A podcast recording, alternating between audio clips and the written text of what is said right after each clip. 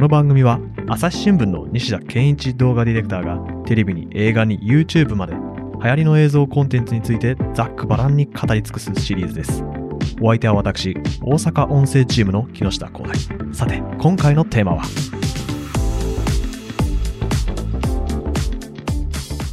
前回の続きからお送りします。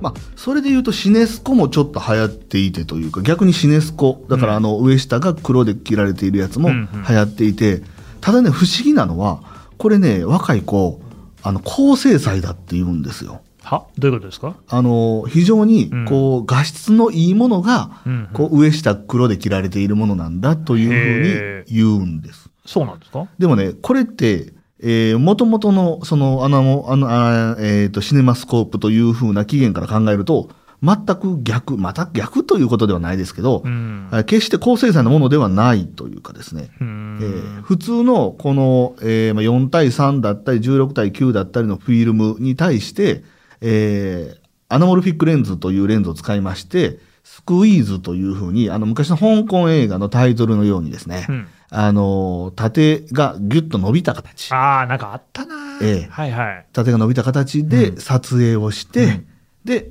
えーそれを、えーストレッチという手法で横に伸ばして、引き伸ばしだ。ええ引き伸ばしするわけなので、こあの画質がいいわけでは絶対ないんですよね。そううんなので、えーまあそういうことを知っていれば高精細ではないんだけれども、なんとなく若者の中の印象では高精細なものという印象があるらしいです。うん、なんか不思議なと、CD とアナログレコードの関係性みたいな。アナログレコードって CD よりむしろ情報量多かったりするじゃないですか。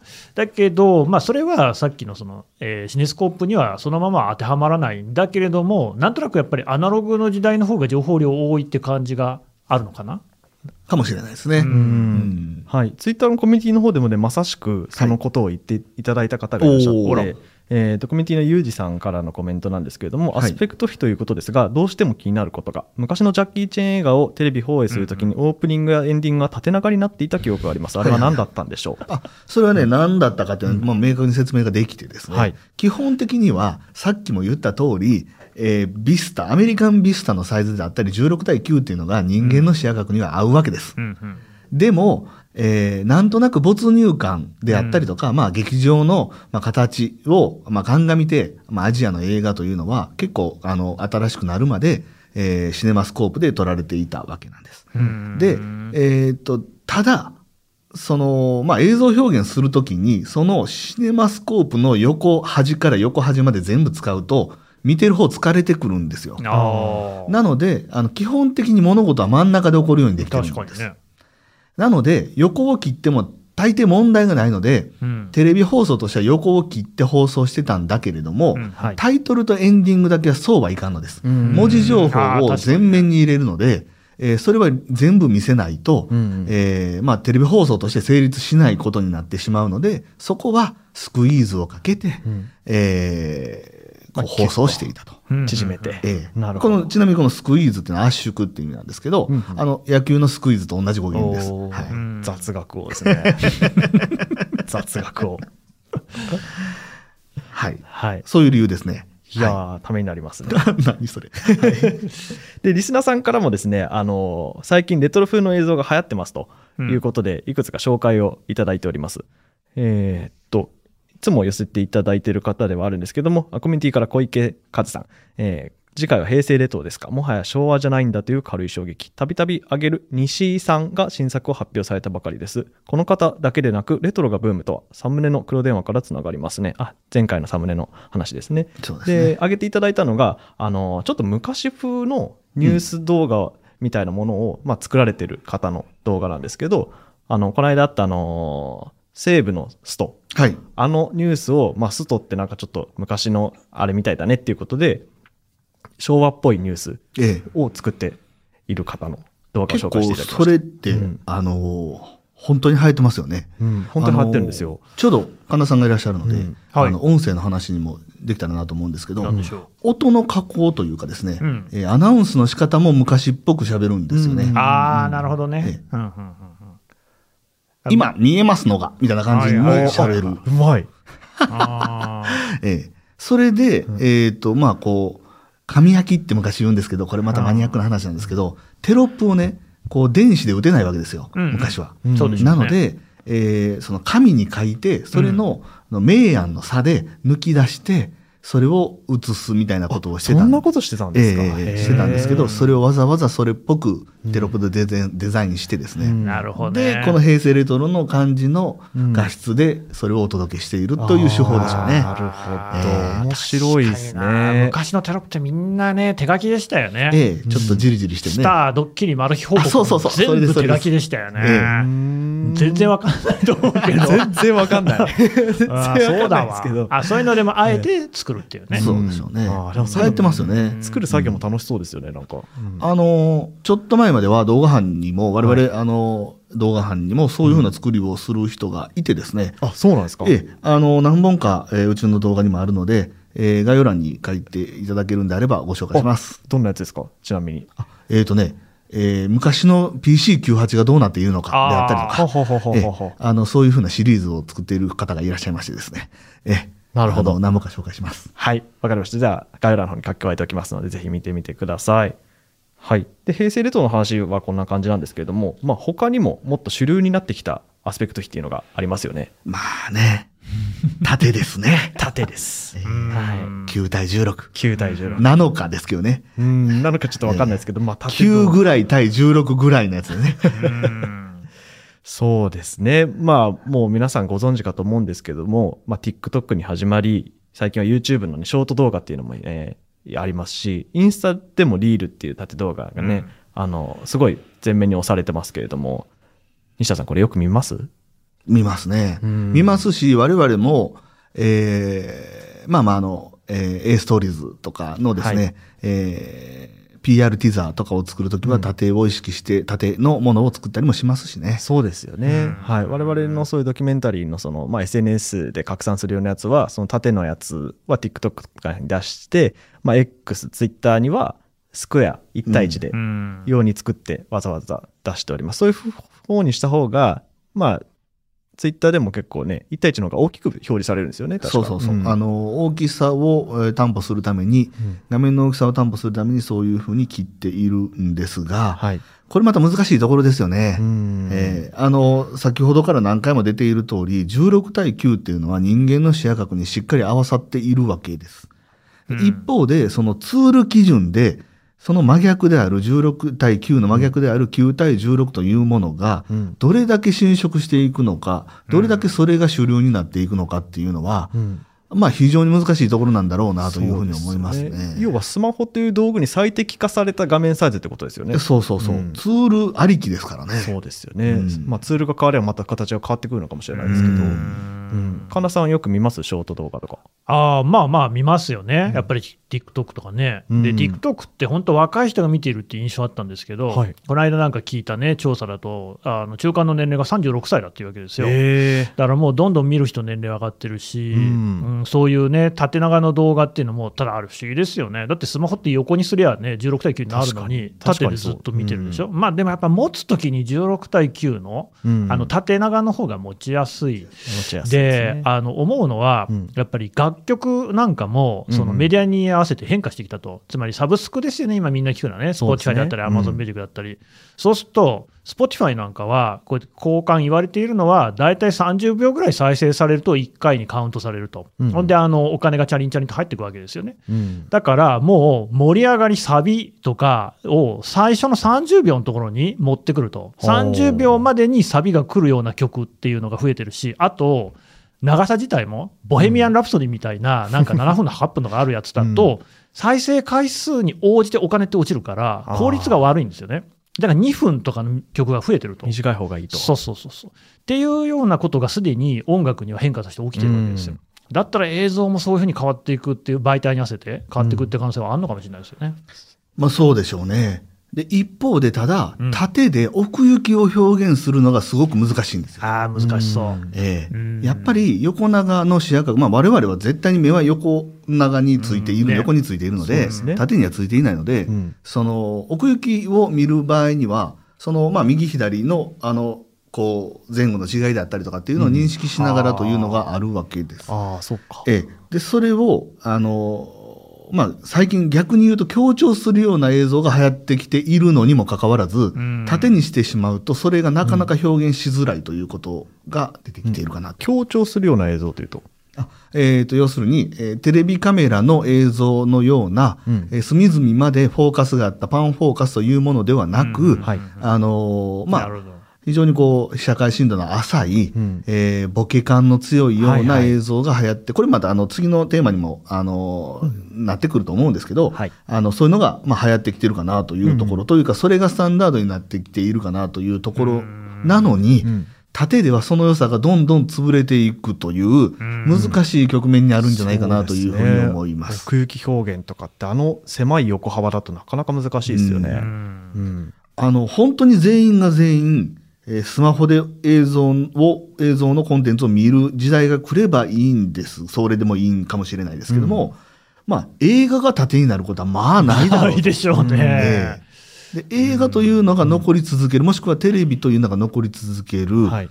うんまあ、YouTube があり続ける限り、なかなか横が捨てられるというところもないんだろうという、うん。非常にこう読みにくい状況にあるかなと。そうですね、うん。それでいうと私この間見ててちょっと一つ引っかかったのが、はい。このあのカメラを止めるなっていう映画があるじゃないですか。あれを作ったあの上田監督はい。っていう方がですね、あのこの縦でショート動画を作られたっていうのをちょっと拝見して、これが最初誰が作ったのか知らずに見てすごい完成度だなと思って、よく見たらうん。この亀止めの監督だったっていうのがあったんですけどこれがですねあのあの有名なカンヌ。うん。カンヌの TikTok ショートフィルムコンペティションっていう部門でグランプリになってる、はいはいはい。いつの間にそんな部門ができたんだと。本当にね、勝手に作っていくなよって話ですよね。カンヌと思って。あ、カンヌって思った。カンヌと思ったなんかそれもねすごいなと思ったんですけども、ええ。まあでも上田監督もすごいなということでこれレンタル部下っていうやつであの、まあなかなか部下を叱りにくくなった時代に、まあ、叱られる愛嬌のいい部下をあのレンタルさせてくれるっていう サービスですけれども。今っぽい。今っぽいですね。いかがですか神田さん。いやーでもその今コミック漫画ってスマホで読むっていうのがすごい普通になりましたよね。あえーむむしろ多分ね単行本買ってる人よりそっちの方が多いと思うんですけど漫画は見事にスマホの画面に適用したなっていうふうに思ってるんですよ。うん。でまあ、目で見るものっていう意味ではある種一緒ではありますから、まあ、ちょっと雑だけど、うん。映像もねそういう可能性の方も多分広がっていくただまあ西田さん言う通り確かに映画館のスクリーンとか変わりようがないから、そうなんあとテレビの画面も、まあ、一応やっぱりねネットフリックスだなんだ言ってテレビに映すものじゃないですか、えそこも変わんないだろうし、ええ。どうなっても難しいですよね。で漫画はね、うん。その、まあ、コマを読み進めるじゃないですか。うん。そうなんですで、よね。なってきたときに、そのコマを分解したらいいじゃないかっていう話でもあるし、うん。一方で、その、こう、漫画、本になってる漫画冊子の見開きを、は縦ですもんね。確かに、ええ1ページは縦なので、うんまあ、アジャストしやすいのがあったのかなとは思そううんでですよ。すね縦と縦の漫画って読まれます？縦読みます、読みます。あります？ええ。ああそうなんですね、うん私はあんまり逆にあんまり読まないですあじゃああの縦は紙で見るタイプ。電子で買ってよ普通に横であ見るのページをこうそうですねペロッペロッペロッはいはいはいはいペロッペロッはいはいまあ両方ありますよね。うんうんそうですね。なんか縦ってそれこそこう見開いた時に、まあ、バトル漫画とかでええ見開いてドーンと、まあ、鬼面の必殺技みたいな。ああいう面白さってなくないですか？それは僕が、えー見ている、えーサイトは、こう、横にこう、あの、スワイプでずらせるようになる、なってましたね。ああ、うん。なんかその視認性もその紙の新聞デジタルの新聞みたいな話ですけど、ええ。パッと見た時にこの目に全部が入ってくるこまあの、確かにね、迫力みたいな。のって難しいんじゃないかなと思うんですけど、うん。ただね、西田さんね、はい。その映像に関して言うと、まあ、その映画とか、あとテレビも、僕らのその本当に昭和の時って、はい。17型、14型みたいなテレビ当たり前の時代だったんはいはいはいはいで、今は別に30超えるのが普通で、そ50うですねとかだってありますよね、ええだからどんどんでかくなってるじゃないでか。です。はい。ででっかい画面ではやっぱりすごく精細高精細なね綺麗な映像を見たいけれども、うん。まあスマホってめちゃちっちゃいじゃないですか、はい。むしろちっちゃい方が持ち運びやすい、はい。っていうもので見る映像ってやっぱりええその質も違うんじゃないかなと思うんですけど、どうですか？思うんですけれども、うんそのちっちゃい方はちっちゃい方で、どんどんやっぱり高精細になっていってるんですよね。ああ、なるほどね。ええコントラスト比がどんどん上がってきたり、ええまあ、そのちっちゃいながら粒がどんどんどんどん細かくなってきたり、昔、ワンセグとか荒かったですけどね。ええもうそういう画質じゃやっぱり太刀打ちができなくなってきてるのかなというところもあるので、これまた一概にね、ちっちゃいからいいだろうという話ででももないかもしれないですね。ちなみに西田さんちのテレビどんぐらいですか？えー、65です。でかでいやでかい。わこれはね、あの、この業界に入った時に、まあ確かにね。まあこの映像の神様というのがいるかもしれないから、はいはい。あの、普段見る画面ぐらいは大きくてちゃんとしたやつを選びなさいよというふうに言われているという。これ大事ですよね、うん。売れたい芸人は高い家に住めみたいな話だよね。木下くんちのテレビはどうなの？55ですね。えでかっそうなんだ、俺だけ32とか使ってる あーでも本当にいまだに妻にあのこんなにでかいのはいらないって毎回言われますね。うちはね、僕単身赴任中なんですけど、はい。えーと大阪の家は60インチなんです。うん。えー当時はそう言われてました。はい。でも今は次は75かなって言ってますから、えー。慣れるんです、人間。あれですかね。慣れるああね、あとプロジェクターとかもどんどん綺麗になってますしそうですね、うんプロジェクターであれだけん。コントラスト比があって、うん。4K でってなってきてますから綺麗ね。ですもんね、ええ。しかもね、持ち運びがね、今できますからあそうね。確かにね。うんいいですよねなんか天井に映せるちっちゃいプロジェクターとかもありますよねありますね。あの、シーリングライトについてるものとかね。あありますね、ええうんでもやっぱり部屋の構造って9対16の縦長にはあんま向いてないですよね。向いてないですね。横の方がいいですよねやっぱりね、うんその縦動画をん大きくみんなで見るっていう感じではないんでしょうね。多分ね。うん手のひらの中の動画ということですよね。うそうですよね。本当にメディアでも縦動画って我々だけじゃなくて主流になってきてるなって思ったのが、この間、ドラマの予告編みたいなのがうん。ツイッターに流れてきて、はい。でそれも縦だったんですよね。はい。でめちゃめちゃバズってて、ええ。もう何十万回とかリあの見られてるような、ええ。それで言うとね、はい。僕の感覚から言うとですよ、そりゃそうだろうという話なんです。というと、うん。いやいや、あのね、うん。えーまあ、世の中的には、うん。もしくはテレビ業界的には、一番保守的な、うん。コンサバーティブなものが、うんあの、ドキュメンタリーなわけですよ。うん。うん。ドキュメンタリーの PR を我々が縦で売っているのに、ドラマが縦で打たないはずがないじゃないですか。まあまあまあ 確かにそれはそうですよね。うえ。えうん。ん。いやなんかね時代の変化を感じましたけれども、うん。そうですね。そうですね。まあいる一応今回のアスペクト比の話題っていうのは一通りで尽くしたかなっていうような感じがするんですけど神田さん何か西田さんにこの機会に聞いておきたいこととかありますか？雑な振り。雑な振り。朝日新聞ポッドキャスト。朝ポキお便り。来た。2週間に1回届くメルマガ。朝ポキお便りだ。MC のコラムおすすめ配信会。リスナーとの Q&A 何でもランキング。画面をスクロールすると聞き慣れた声が脳内で再生されるビュッフェ形式私にとってはある意味難所です。なんでかって？それはもちろん左利きだから。ではまず前菜ゾーンに行きます。一番時間とお金を費やしているのが漫画を読むこと。夜回り猫やちちはやふるゴールデンカムイといったメジャー作品はもちろん全力で押して久しか V かご前もどんみたらペイペイじゃねっせペイドンができちょったどセコドンでも何年んでんともつけせ聞き逃したかい聞いてみよっと。朝ポケお便りはエピソードの概要が書かれた欄を開いて末尾にあるリンクから登録すると届くよ。ええいやーでもやっぱり気になるのは、はい。ね、やっぱり YouTube、えーあるいは TikTok っていうのが今メディアのね、ど真ん中にいると思うんですよ。一番たくさんの人が見ているメディア。これは間違いないと思うんですよね。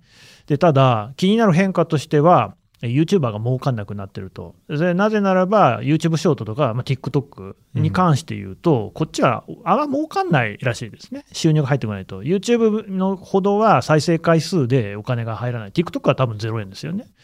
っていう中でこう表現をする人のこう収入がなくなっていくう感じになってる。で YouTube とか TikTok の良さっていうのはクリエイターを世にすごく広げた広めたあのたくさんね普通の人があの気軽に表現をすることができなおかつそれが支持される世の中ってこれは悪くないと僕は思ってるんですよ。うん今までやっぱり映像ってプロのものっていう感じがどこかありましたからね。だけど、あこれってこのままいくと未来どうなっていくのかなと、ちょっとね、気になってるんですけど、どうですかね？僕はねちょっとすごく真面目な話になるんですけど、うんえー経済的に言うと非常に悪循環が続いていることになっていくんじゃないかなというふうに思います。というと、えーとですね、まず、その、情報にお金を払わなくなったというのは、うんやっぱり、えー若い世代がお金をそんなにもらえていないから、ね若い世代からというか、まあまあ、ロストジェネレーションから下が、うんそんなにこういうふうな生活を送っていないということが、まあ、一番にあるのかなというふうに思うんですよ。で、一方で、じゃあクリエイターが、えーどんどんどんどんそういうところまで狭められて収入が得れなくなった状況で何で儲けることしかないのかと何で儲ける、うというふうな手段にするのかというと案件だと思うんですよ。あ PR みたいなね。ええで案件動画というのは今でこそ今これ案件ですよっていうのが正義というふうにされてますけどどんどんステルス化していくんじゃないかなというふうに思うんです。おでステルスマーケティングがもう世にはびこるようになってくるんじゃないかなと。うん。っていうともう情報にどんどんこう真実性みたいなものが、うん。あの担保できなくなってくるんじゃないかなというふうに思うし一方であの、まあ、それがステルスマーケティングがどうかなんていうのは置いといても、えー情報がどんどんタダで手に入っていくわけなので我々メディアもだいぶ厳しい立場に置かれていくんだろうなというふうに思うんです。で余計に、えー世の中の真実みたいなものがあぶり出てこなくなってくるんじゃないかなと。でそれ誰が狙ってるのかわからないですけどそういうふうな世の中になりつつあるかなというふうに思っています。うんいやもう本当に我々メディアが一番ねこの流れにおいて、まあ、YouTuber もそうかもしれないですけど、うん、特に映像で勝負するってなると結構苦しい立場ではありますよね。まあねちょっとでも話が真面目かな。英語っぽくないな。やめますか じゃあ僕が見てる YouTube の話とかします？あどうぞどうぞ。あ教えてください。だから木下君が散々言ってたじゃない大体話が合わないって言ってさ、神田さんが言ってるって言ってさ。えぐあのねそんなこと言ってるのか。いや違う違う。それちょっとあの誤解です。あのか我々が前回話したじゃないですか。あの神田さんはこう、YouTube みんなに何見てるって聞くけどみんな違うものを見てると。その話ですよね。そうそうそうそうみんはいはいはいなバラバラでしょ。だから話が、はいはいだから YouTuber のモノマネとかしてもみんなわかんないんですよね。あー。今僕、東京都中央区に来てるんですけど、気になりますよね。行ってみます。わかります？わかんないですこれはね、どこにでも行くドスコイっていう。あはいはいはいはいはい。知ってます知ってます？知ってます。マジですか？ないあのね、ドスコイさんが、あの、あれですよ。え知ーってんですね、うん。通じ合ってるんですねここは。あの、四国の、あの、四国の高知の、えーっと、土佐清水に行った動画と、あと台湾の。ちょうど、あのーみんなが行かない、はい。あの、東部。ああ、そうですよね。ええカレン市とかね。そうそうそうそう行ったところの動画がちょっと。と面白かったかなと思いました。マンションマンションマンションマンションマンションマンションって言うんですけど、えこのモノマネ全然伝わらないんですよ、ね。全然わかんない。えね、結構似てます。でも全然笑ってないですよね。ちょっと引いてるぐらいの感じだよね。いや、何にびっくりしてるかって思うと、そうかなって思ってるけど、そうじゃないと思って言わへんかったのが、そうだったからびっくりしてるんです。いや、本当そうですよね。あとは、絶望ライン校とか知ってます？わかんないですね。はいはいはい、知ってますね。えっ、ー、とね、えー給料明細見せる人ね。そうそう、手取り16万円ぐらいで、それで40歳の人なんですけどね。へーこれね、すごいですよ。これ、はいそその、ね、その収入でそういう風な売りの YouTube なのに、はいむちゃくちゃおしゃれな作りなんです。そう、めちゃくちゃね、映像かっこいいんだよね。あそうなんですか。これはなかなかね、え、どうかっこいいんですか？え普通にこう、あの、おしゃれ系の映像です。エフェクトとかがってことですか？もうそうだし、えっ、と、もう画質もログっぽいし、へえ、うん。でね、もともと音楽やってた人だから、音もすごくよくってう、ん。曲もあるからね。わーわー生きてるのつらいね生きてる。これジャスラック大丈夫ですか？これジャスラック大あのね、もう今カラオケで歌えるんだよ、これ。あここれいいだから YouTuber が YouTube の中で歌ってる歌が、カラオケ屋さんでさ、普通にあの、ねあなんかメジャーな曲と一緒に歌えるんだよね。カラオケで歌えるということはジャスラックあかんやろ。あかんですね。あの、多分6秒以内だったと思います。あそうですね。はい。ちょっと長かったらフェードアウトされます。はい。っていうね、あのね、ええ。でもだからそういうので、何が面白くて見るかっていうと、やっぱりその独身の男性の生活とかね、あといろんなとこ行ってる人とか、なんか僕が今、あの違う人生を送ってたらこういうことがしたいなとかこうなってたかもなみたいなのに重ね合わせるとね、もうぐっとね、入っちゃうんですよね。うん。あと49歳の派遣、ダメ派遣男、正雄っていう人とかもね、すごいね、なんかね、リアルで、俺のこの、ある種の一つの人生あったかもなって、僕は今、家族とかいますけれどえも、同い年ですか？そうじゃない。49だから、ほぼ近いよね、俺48だからね、ううん。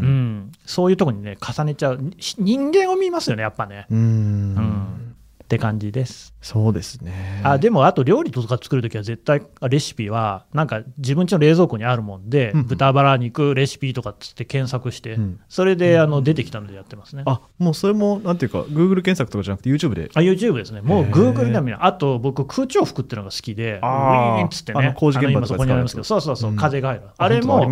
だから商品のレビューとかも全部 YouTube で見てますね。うん、YouTube で見る方が嘘に、嘘にならないというか、そうあまあそのものですもんね、ええ。現実物、うん。うん。その空調服の話で言うと、そのやっぱ綺麗にね、最近は水冷が流行ってきてるよとか、うん。水冷でも2タイプがあってみたいな話がどんどん発展していくんですよ。水冷ってなんですか？あの水水。空調服って基本的にずっと風冷じゃないですか。あそうですね。風のええ。冷たさで、はい。でそれをね、こう、こう、うん。服の中に冷凍のペットボトルと水を入れて、それを循環させることによって、えー冷やすみたいな手法が出てきたりとかしてるんですよ、今。へえええ。うん、でも素人さんなんだけれども、いろんな空調服買ってきて、それをさ、うん。レビュー、ね、全部回してみて、音はこんな風ですとかっていうのは、あー。メーカーがやってないから、すごい信頼できる。確かにそうですね、うん、動画だったら嘘つけないですもんね基本。多分ね。うん。ですし、えーとまあ、それが、えーテレビとかになってくると、どうしてもまあ、どこかに偏ったりっていうのが、まあ、見えてきちゃったりするんじゃないですか。ね、えうんちょっとそれこそ案件っぽい感じに見えちゃいますよね。そうそうそうそう、なんとかランキングって言ってるのに、はい。一つのメーカーだけ全然入ってこないとか、うん。まあそんなんあるじゃないですか。まあ確かに確かに。あええ。でもそれがまあない、ないのがい。いし、うん。ななんならあ、今の時代はですよ、これからこれからどうなっていくか別として、今の時代は案件であるにもかかわらず、うん。その文句を言っている人の方が信用できるとかね、あー。そういう、まあ、今はまだそういういい時代なので、そうですね、ええ。確かに、うん、案件だけどちゃんと本音で喋ってるよそうですね、うなやつの方が。ダメなところはここですって言っているっうんていうのがいいと。逆に好感度上がりますよね。そうですね。うん。うんだいぶ真面目な話から外れたかな。いや いや、まあまあ真面目にまとめましたよね、今ね。うん真面目ましたね目が真面目なんだよ、きっとね。うんはいはい。はい。では最後に新企画お来ましたね。大喜利コーナーお 何それ何？大喜利をやるんですか、えー我々ね、まあ、AM ラジオを目指してやってるんでね、はい。えーもうこれはまあはがき職人さんたちという名のリスナーさんたちに何か考えていただこうというふうに思っておりまして、じゃあ西田さん概要を。えーえー大喜利コーナー、えーと内容はですね、えー最後の最後でおあ最後の一つがオーバーキル。はい。というタイトル、えー最後の一つがオーバーキルはいというタイトルの、えーものでございます。はい。これね、あのね、我々動画班でね、うん。あの、面倒見のいい、あの、女性の方がいらっしゃってですね、はえっ、と、こう、我々のこう、生活のことをこう、心配してくれるんですよ。で、僕はなかなかこう、うんあの、不規則な生活を送っているもので、うん。あの、ちゃんと寝れてるかとはいはい。言ってきたわけです。忙しいからね。ええ、で、あの、いや、あんまり寝つきが、寝つきが悪いんですよねって話をすると、いや、ちゃんと寝るにはね、と。ちゃんと寝るには、あの、部屋をだんだん暗くして、あ、いいですね。で、えー寝る2時間前に、前までには、もうテレビとかモニターとかを見るのをやめて。で、えーカフェインの入っていないあったかいお茶を飲むんだよいいですね。って言ってくれたんですよ。うんでそしたら寝れるんだって言って、うんあ、そうなんですかって言っていたら、うんまあ僕の後輩の子がその会話にクスッと入ってきたんですよ。で、え、どうやったら寝れるようになるんですかって言ったんで、僕が、あったかいね、あの飲み物を飲んで、で、それがカフェインが入ってないことを確認して、で、モニターを2時間前から見ないようにして、うん。で、だんだんと、あの、え部屋の明かりをゆっくりと暗くして、してねで、え睡眠薬飲んだら寝れるようになりますよって言ったんです。睡眠薬だけでいいよ。そうそうそう。睡眠薬で全て済むじゃないですかって話になって、ああ、それね、オーバーキルね。そうそうそう。最後の最後が強烈すぎて、それだけでいいじゃないかっていうネタを、あー考えてほしいなというところでございます。はい。オーバーキルもひょっとしたら分かんない人いるかもしれないですけど、ゲームとかでダメージをもう過剰にね、なんか100ダメージで死ぬのにうん1万与えるみたいなのがオーバーキルですね。そういうことですね。うんそういう意味です。はい。それ、本当にガチの大喜利じゃないですか。全然映像関係ない。関係ない。一切関係ない。あなたの動画の話です。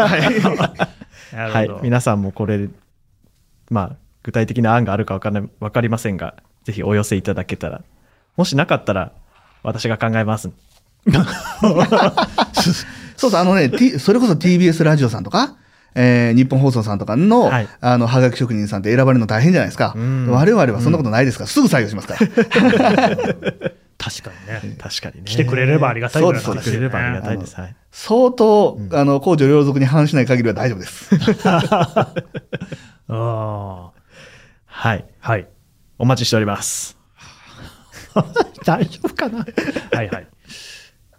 では、今日は西田さんと、唐突に終わるんやな。はい。もう少しこうなんかエンディングにうまい具合に持ってってください、ね。もうちょっとうまい具合に持ってた方がいいですか？そうだね。いや、いいよ、大丈夫や。どうしようかな。いやいや、なんかここはで、いその木下君から、さっきのオーバーキルのね、例題みたいなのは出ないんですか、あ、もうさっきの西田さんのやつがあれが例題ですね。ああ、はいそうなんだ。という、今すぐ出る？今すぐ出ないです。あ、そう。すげえ言い切るんだね。難しいですよ、これ。うんでも西田さん、あの、もう一個考えてたのありましたよね。うん、でもダメ。ダメ？あれはダメ。うんダメですね。ちょっと過激すぎえー過激すぎる。過激すぎるはい、ダメです。あ公序良俗に反するやつ考えちゃったんです。あ反するやつですねニコニコしてるな。じゃあ、半紙のやつをお待ちしております。はいよろしくお願いします神田さんに来ていただきました。ありがとうございました。ありがとうございました。ありがとうございました朝日新聞、ポッドキャスト。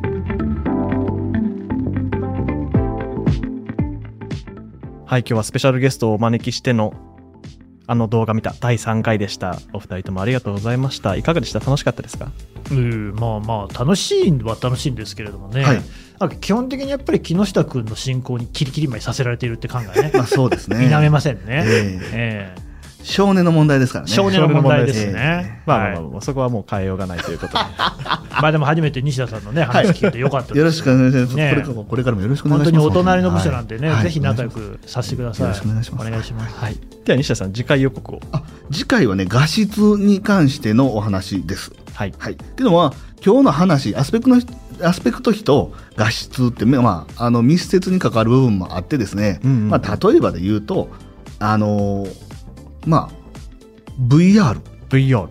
VR 絶対廃れないなって僕は思ってるんですけど、その心なんでかわかります？はえ、やっぱ没入感ですか？うん、まあまあそうなるんですけど、それであれば、うん 3D だってもっと流行ってもよかったわけですよの。赤と青の眼鏡かけるやつ。ええうん赤と青の眼鏡かけるやつじゃなくてもね。ええで、その 3D のような感じで今 VR って見られてるんじゃないかなと思うんですけど、うんうんうんじゃあ実はそんなことないよという話とかもね、あるかなというふうに思いますね。なるほど。これもなんか皆さんの画質にまつわる思い出募集しますか？あ、いいですよ。いいですか？はい。えー僕がコラムで書いている内容も思い出話から入っていますので、はい。そうですね。はい。皆さんのまあ画質に関する思い出を。はい、一言言いたいという方はぜひお寄せいただけたらと思います。はい。では今日はここまでということで、お二人ともありがとうございました。ありがとうございましたあ。りがとうございました。最後まで聞いていただきありがとうございました。概要欄のお便りフォームからご意見やご感想もお待ちしております。えご視聴のアプリからフォローやレビューもしてもらえると嬉しいです。それでは朝日新聞ポッドキャスト、朝日新聞の木下光大がお送りいたしました。またお会いしましょう。